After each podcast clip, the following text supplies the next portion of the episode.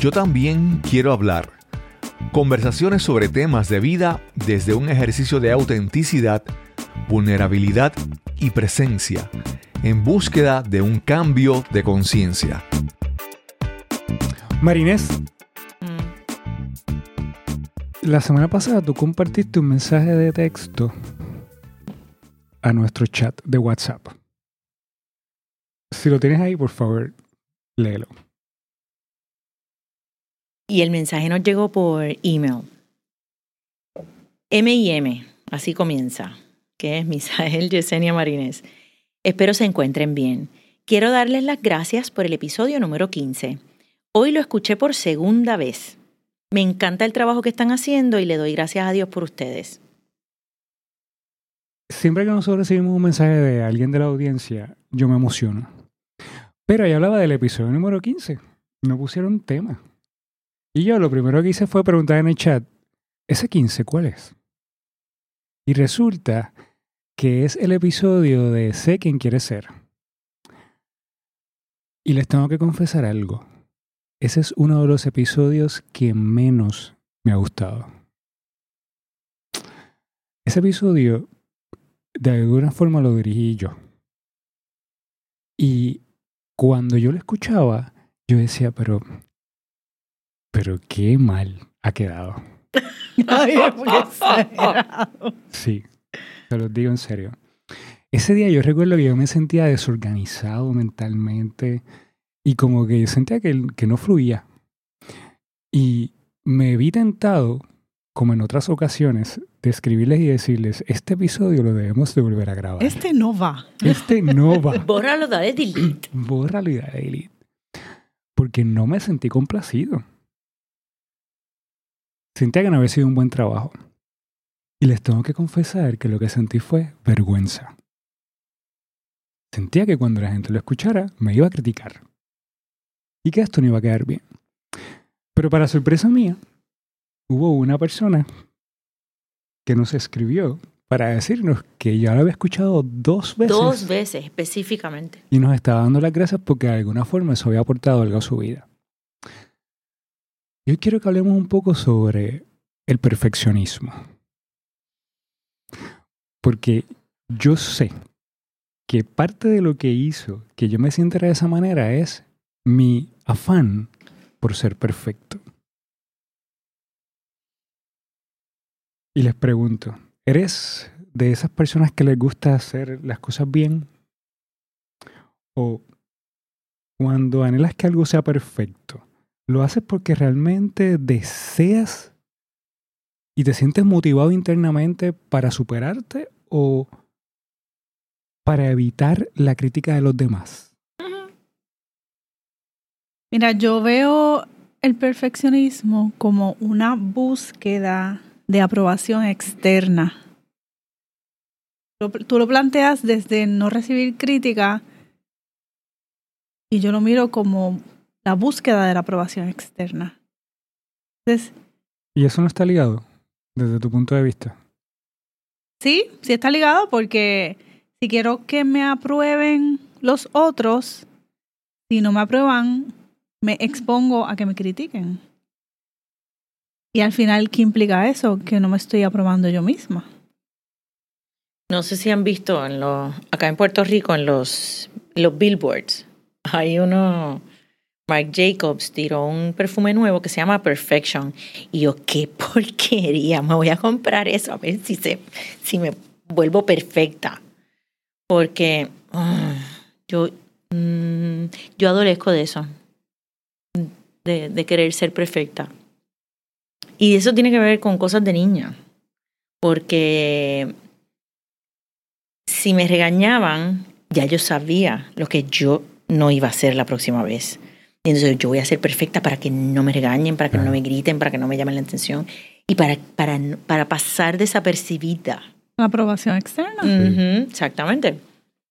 A mí, a mí la parte de la perfección yo entiendo que está muy arraigada, arraigada por mi posición como hijo, por ser el primogénito. Oh, imagínate. Como mayor. yo, gracias. Yo siempre recuerdo frases como que, eh, Misael, tú eres el mayor. Ser el ejemplo. Tienes que ser el ejemplo, sí. Y yo no sé si a ti te pasa, yo me siento madre de mis hermanos totalmente diferente a, yo no me siento tan madre de mis hijos como de mis hermanos. Por alguna razón. Y era esta sensación de que yo siempre tenía que estar haciendo las cosas para que los demás pensaran que yo era el nene bueno.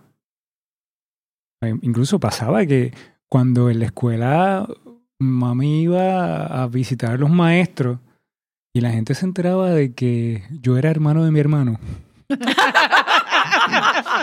Todo el mundo decía, pero que fulanito es hermano de Misael. Pero si es que son... Eh, éramos personas totalmente diferentes, pero era por- de alguna forma porque yo siempre me había forzado por ser la persona recta, el niño que no causara problemas. nene que- Intachable. Sí, No, eso de ocasionar problemas, llevar la contraria, discutir y pelear, alzar la voz. ¿Qué va? No, no. Entonces, el, y a eso también yo le asumo, yo le añado también una parte también, y esto es parte de mi experiencia, y a- es la- también la parte religiosa. Ujú. Eh, Desde muy pequeño eh, fui criado dentro, de- de- dentro del cristianismo y también ahí eran frases como que eh, Dios te está mirando. sí, Sí, sí, o sea- está en todos lados. Cu- cuidado con lo que haces, cuidado con lo que dices. Y esas cosas para mí fueron, me, me- me impactaron por muchos, por muchos años. Pero la, la razón por la cual quiero traer este tema y pensando precisamente en ese, en ese mensaje que tú compartiste, Marinés, es que este, este podcast que nosotros hemos estado desarrollando, que la intención es precisamente aportar a la vida de los que nos escuchan, que puedan sentirse identificados de alguna manera u otra, han habido muchos momentos en que se han convertido en, para mí, en algo también que me puede causar mucha ansiedad por siempre querer hacer las cosas bien. Y el perfeccionismo puede ser agotador. Oh, Eh, estoy reflexionando que a lo largo de mi vida sí me, sí me identifico con, con ser perfeccionista, pero fíjate, en mi caso, y estoy segura que mucha gente quizás se va a identificar también, ha sido un- una búsqueda de perfeccionismo, pero conmigo misma. Y es un, ha sido una constante señalamiento de que yo hago las cosas bien, no porque nadie me esté mirando, es porque yo siento que nunca nada es suficiente. Pero viene de, de- desde el interno. O sea, yo soy mi, mi peor juez.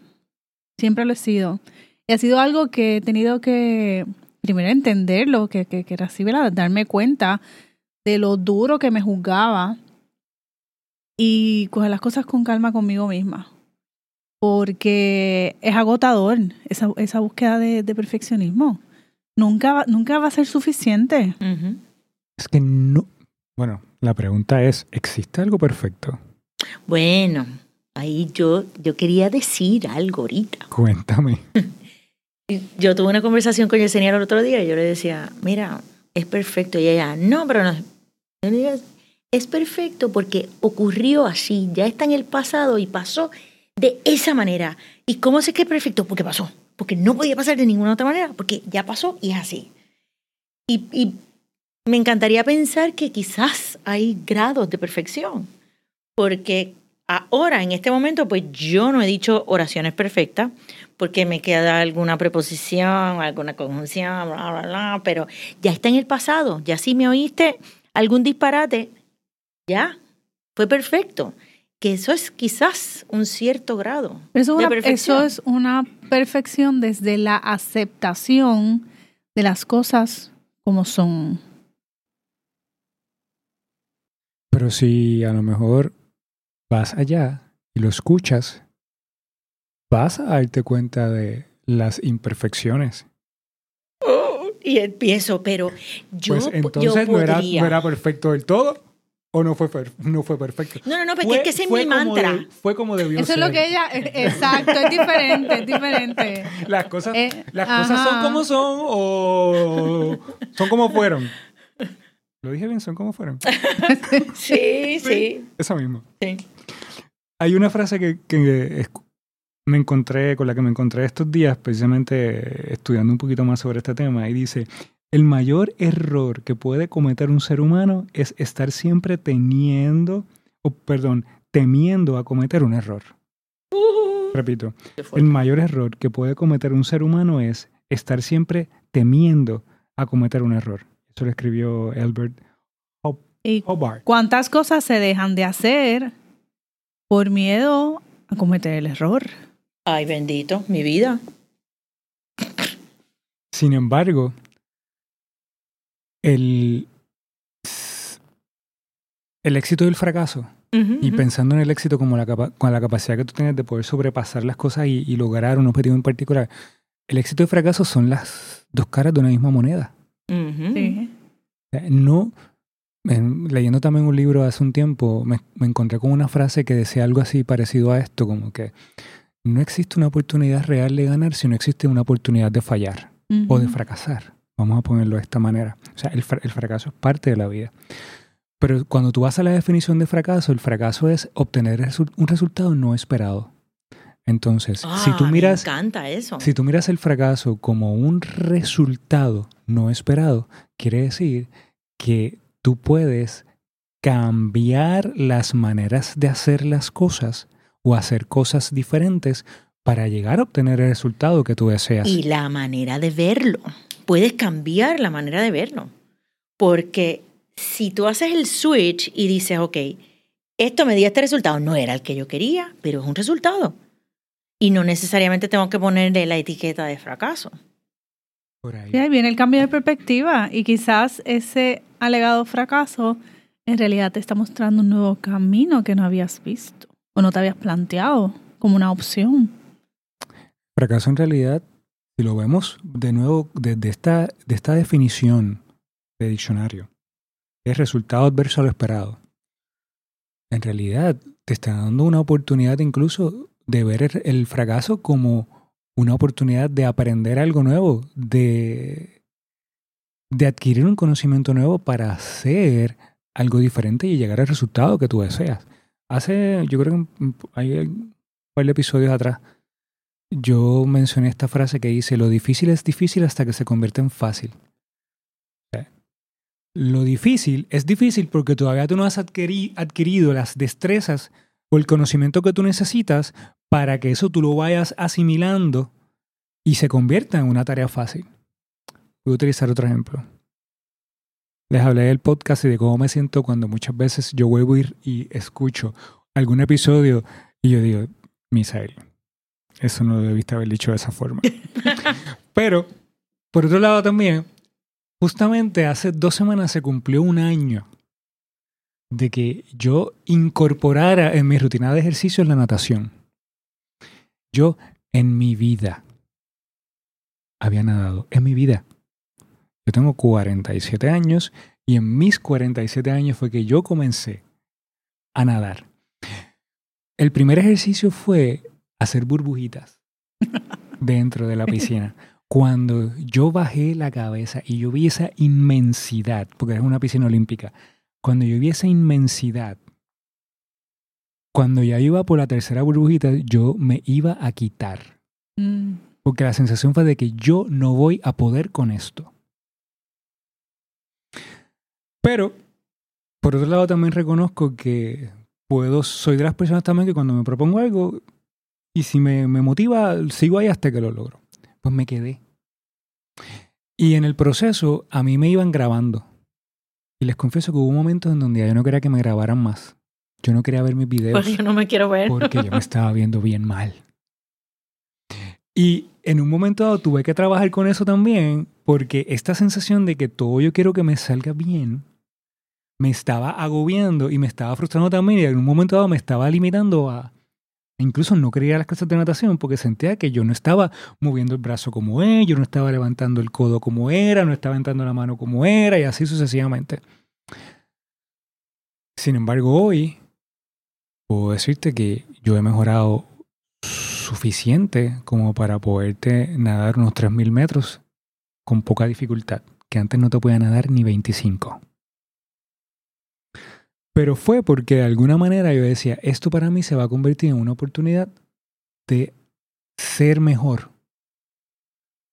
Y lo convertí e- y, y traté de hacer ese switch de vergüenza, más que fuese una vergüenza de que me vean nadar mal, a que, que esto me está trayendo en mí y que me está motivando, o sea, qué motivación hay dentro de mí que me está llevando a hacer esto. Claro, pero mi- mira, mira lo poderoso de que te estuvieran grabando. De que otra manera tú ibas a poder observarte Claro. y darte cuenta que todavía no lo estabas haciendo de la manera correcta. No, y lo más coraje que me daba era que enviaran esos videos por el chat. ¿Tú me estás entendiendo? Porque habían otras personas observando. Claro, pero aún más loco porque tú estás, tú estás ahí porque quieres aprender a hacer algo. Entonces, obviamente que al principio no lo vas a hacer bien. Eh, o sea, es todo lo lógico. Pero esta mentalidad de perfeccionista que me invade no me, no me permite verlo así desde el Ajá. principio. Porque siem- siempre, hay esta, siempre está esta sensación y la palabra es vergüenza. Sí, pero yo, yo quisiera entrar en la temporalidad del, del perfeccionismo, porque yo, por ejemplo, a mí me encanta bailar salsa y me encanta ser perfecta al bailar salsa, pero yo bailo en uno, que es como baila todo el mundo, y se supone que debo aprender a bailar en dos, porque dos es la manera correcta y perfecta en la que se debe bailar salsa. Yo salgo con una amiga a veces que ella ha cogido clases de salsa y ella baila en dos, así que baila perfectamente con todo el mundo y se lo goza y si tiene errores y bla, bla. Yo, que bailo en uno, pues si el, el bailarín no se adapta a mi uno, si él empieza en dos y yo en uno y él no se adapta, pues no la paso tan bien, pero me empiezo a reír.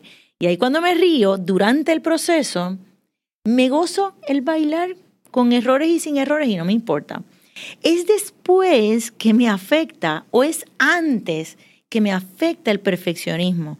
No es durante el proceso, por alguna razón. Yo pensándolo ahora. ¿Te disfrutas del proceso? Oh, sí. Qué bueno que me traes eso. Buscando, bu- estudiando sobre este tema desde, hace tanto, tanto tiempo, porque yo he reconocido que el perfeccionismo es algo que, que yo he tenido que trabajar en mi vida. Me encontré con un, un psicólogo eh, de la psicología positiva, tal Ben Shahar, algo así creo que se menciona él, en donde él ha estudiado este tema del perfeccionismo y él propone un, una contraposición, el optimalismo. Incluso el optimalismo, muy interesante. Yo al principio decía como que era, pero cuando te pones a estudiarlo es bien interesante. Entonces, incluso él tiene una tabla en, en medio del- en, en los escritos que, que he, visto, he visto por ahí, donde él compara el perfeccionismo versus el, opti- el optimalismo. Entonces, la razón por la cual me gustó esto que tú trajiste y que lo utilizar como una este, coyuntura es, mientras que el perfeccionismo es miedo al fracaso, miedo a que las cosas salgan mal, por otro lado el optimalismo es una invitación a, que el a ver el fracaso como algo que me brinda información. Gracias. Y otra cosa, mientras que el perfeccionismo está enfocado únicamente en el destino, en llegar a donde tengo que llegar, lograr lo que tengo que lograr, el optimalismo se enfoca en el trayecto hacia el logro del objetivo. Es una invitación a disfrutar el proceso. Porque el proceso es el rey. Exacto, porque en el proceso está el aprendizaje. Y es que estamos constantemente en el proceso. Exacto. Ahora. Entonces, esto a, mí, esto a mí me ha ayudado mucho a manejar el tema del perfeccionismo porque yo trato siempre de, desde que me, desde que me estoy haciendo consciente de que eso es algo que, que, pues, que me afecta en, en mi día a día, yo me estoy disfrutando esto. Puedo seguir dándole ejemplos. Eh, de muchas veces en donde yo me estoy, estoy en- haciendo algo y en lugar de disfrutármelo, estoy en, un- en un momento de ansiedad para que luego darme, darme cuenta que el resultado fue espectacular. Y que yo, después que vi el, el resultado, dije, yo me disfruté esto. No, yo no me disfruté, yo no, yo no me disfruté del proceso, al, con- al contrario, fue, fue un proceso difícil. Eh, y, es, y esto específicamente es una de las cosas que me ha ayudado a mí a tratar de, de trabajar ese perfeccionismo desde otro punto de vista, desde un proceso de más de aprendizaje que otra cosa. Y en algún momento el perfeccionismo será una herramienta. ¿Apoyará en algo el perfeccionismo? Bueno, yo pienso que apoya en la medida que no caigamos en la mediocridad.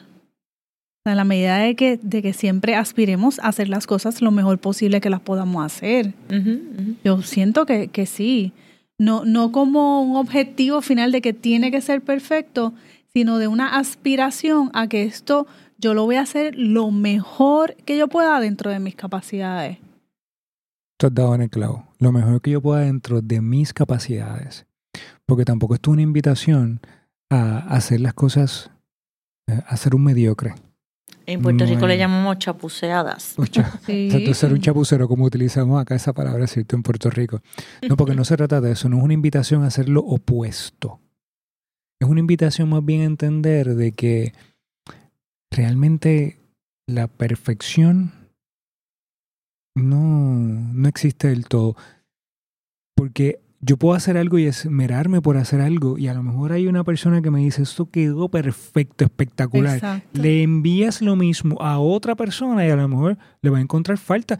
vamos, vámonos a la parte del arte. Es Nosotros que va a ser relativo, sí, Sí, sí. Ahí, ahí, hay ciertos, ciertas pinturas, me voy a la parte de las pinturas en donde cuando tú ves, hay unas personas que, que se hipnotizan. Otras personas que dicen, yo no entiendo lo que está pasando ahí no me gusta por esta razón. Y así vamos con la música también, así sucesivamente. En una ocasión alguien escribió en un libro que estuve leyendo sobre la bendición original, creo que así se llamaba el libro, que decía que observa, era una invitación, decía, observa la naturaleza. ¿Ves perfección? No hay perfección. Un árbol no es perfecto, pero no significa que no sea hermoso. Mira, ahora que dices árbol, recuerdo Recuerdo un discurso que di, que precisamente se llamó Alborecer, como después le puse de título a mi libro.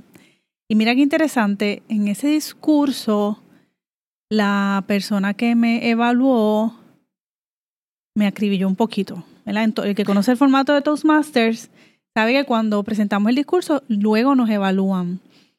Y se, ¿verdad? según la apreciación de esta persona, que yo la respeto y la honro mucho, ¿verdad? pues dentro del aprendizaje, pues fue, fue flojito mi, mi discurso. Sin embargo, para el resto de la audiencia, ha sido el discurso que todavía me, me lo recuerdan y me hablan de, de, de, lo, de cómo los tocó, de cómo se conmovieron. Y entonces, yo pude haber salido ese día de la reunión cabizbaja, frustrada, porque qué mal lo hice, o yo, pude, yo, yo escogí, ok, que yo tenía la opción de escoger cómo yo me quiero sentir con, con esto. Enfocarme en las personas que se conmovieron con mi presentación o en las personas que le encontraron faltas. O sea, pienso que también es cuestión de, de, elegir. Sí, e incluso tú puedes elegir los dos caminos.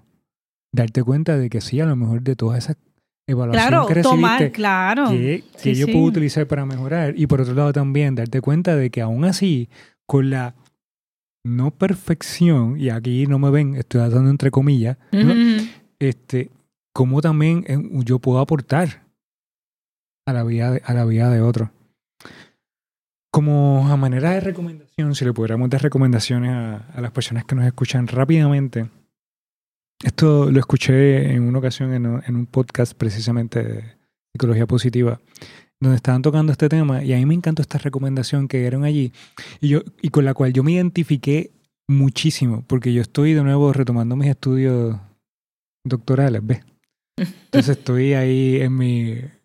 Eh, en, muchas veces he tenido que trabajar con mi perfeccionismo en el momento de entregar un trabajo. Entonces yo quiero entregar ese trabajo perfecto. Entonces me estoy invirtiéndole tiempo, invirtiendo tiempo y muchas veces yo me he preguntado, este trabajo ya estará listo. Hace rato que estaba listo, hace rato. Este trabajo estará listo o realmente yo tengo que hacerle algo más. Y una de las invitaciones de ese ejercicio era, intenta por una semana, en lugar de tratar de hacer un 100% en tu trabajo, intenta hacer un 75 o un 80%. Y es probable que te des cuenta de que ese 75% era lo justo y lo necesario para tú poder entregar y obtener un buen resultado o el resultado esperado. Y era un darte permiso y tú aflojar un poco esta... Camisa de fuerza. Sí, esta exigencia que muchas veces nos ponemos, que a veces no es necesaria para simplemente obtener un resultado determinado. Porque muchas veces cuando quiero llegar al 100%, no es necesariamente para poder lograr lo que quiero. Muchas veces es para, porque yo me he escuchado muchas veces, es para evitar ser criticado por los demás. Y otra de las cosas que podemos hacer también, otra invitación, es descubrir qué es lo que te motiva a ti a hacer, a querer ser perfecto, a querer ser perfecta. Es algo interno, es una motivación personal para tú poder eh, adquirir nuevas destrezas y mejorar, como por ejemplo mm, la natación o cualquier otra cosa. O, o realmente es algo externo. Es miedo a ser criticado, es miedo, miedo a ser rechazado. Y una vez tú lo identifiques y seas muy honesto contigo, que eso puede variar dependiendo de la actividad, dependiendo de lo que estés haciendo. Yo, yo reconozco que muchas veces yo quiero, yo quiero ser perfecto y es por una cuestión ya muy mía, ¿no? Porque yo, yo quiero seguir mejorando en esto, porque esto me está haciendo sentir bien. sobre todo me pasa más en la parte de los deportes y el ejercicio. Eh, sin embargo, hay otras áreas en donde yo sé que yo reconozco que yo lo hago y es más por una aprobación externa o porque estoy haciendo algo que requiere que otros eh, voy a recibir la evaluación de otras personas. Y una vez lo identifiques, es ver de qué manera tú puedes manejar eso para que en lugar de que sea una, una actividad estresante, se convierta en una actividad donde tú puedas disfrutar el proceso, porque en el proceso es que tú vas aprendiendo. Aunque al final tú vas a tener un resultado final, el proceso de aprendizaje no se da en el resultado final, se da en el camino a ese resultado final. Amigas. Yo pienso que una de las claves es preguntarte, ¿me estoy disfrutando lo que estoy haciendo? Y voy al, ejemplo que dio Marinette del baile. Estoy aquí preocupada por si estoy dando los pasos correctos, conté bien, o estoy aquí disfrutando el momento, escuchando la música, eh, riéndome. Creo que eso puede ser un buen termómetro de, de hacia dónde no, nos estamos eh, dirigiendo. Yo, yo quiero, hay algo que yo hago que yo le llamo pausa y acaba. Eh, son dos cosas diferentes, pero más o menos por ahí va. Cuando yo escucho en mi mente, es que esto me tiene que quedar perfecto, es que esto tiene que ser, pausa, pausa. Vamos a cambiar esa palabra. Y yo he estado tratando de, de sacar la palabra perfección de mi vocabulario en el sentido de yo ser perfecta. Eso es una. Y el acaba. Y el acaba es acaba y hazlo. Yo escribo en un blog y hago videos en LinkedIn o, los, o en Facebook y... Oh, Teníamos una mentora que nos decía, mejor hecho que perfecto. Mejor hecho que perfecto. Y, y es cuando es apretar ese botón, acaba y apriétalo es como en, en unas ocasiones la pausa y en otras acaba y hazlo. Porque si no, no, no haría. Y quiero terminar este episodio utilizando de nuevo el ejemplo sobre el éxito y el fracaso como las dos caras de una misma moneda. Recordemos que el fracaso es una oportunidad de aprender a hacer las cosas mejor. Lo importante es atrevernos a dar el primer paso y ver que vamos construyendo en el camino. Yo te aseguro que cuando llegues al final a obtener el resultado final, serás otra persona. Yo también quiero hablar. Es un podcast editado por Kevin Reyes Ortiz. Arte gráfico por Yesenia Rodríguez. Producido por Cristóbal Colón para podcastingpuertorico.com. Si también quieres hablar con nosotros, te invitamos a que nos envíes una nota a nuestro email, gmail.com si no entiendes la dirección, te la escribiremos en las notas del programa. Quizás puedas participar en nuestro podcast. Te esperamos en el próximo episodio.